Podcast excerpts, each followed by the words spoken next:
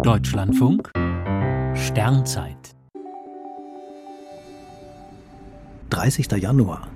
Der Militärshuttle ist zurück auf der Erde.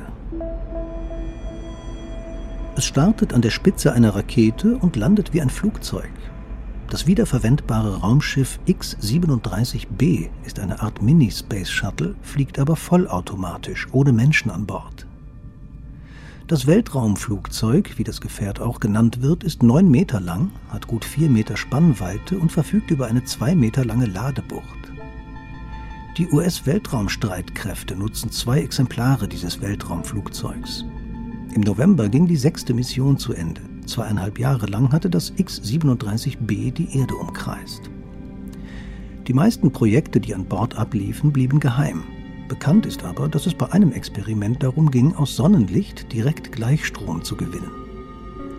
Auch die NASA nutzte den Flug. Verschiedene Materialien waren lange den Bedingungen des Weltraums ausgesetzt. Jetzt untersucht ein Forschungsteam, wie die kosmische Strahlung und häufige Temperaturwechsel bestimmte Werkstoffe schädigen. Bei einem anderen Experiment mussten Pflanzensamen es lange Zeit in der unwirtlichen Umgebung aushalten. Für das Militär sind die Mini-Shuttles relativ flexible Raumschiffe. Sie können bei Bedarf binnen einiger Monate ins All reisen. In der Umlaufbahn sind sie sehr vielseitig verwendbar, können Satelliten aussetzen und auch wieder aufnehmen. Zudem zeigt sich, dass sie sehr lange in der Umlaufbahn bleiben und dabei problemlos manövrieren können. Allerdings ist unter Fachleuten umstritten, ob solche Weltraumflugzeuge wirklich mehr sind als teures Spielzeug einiger Militärs.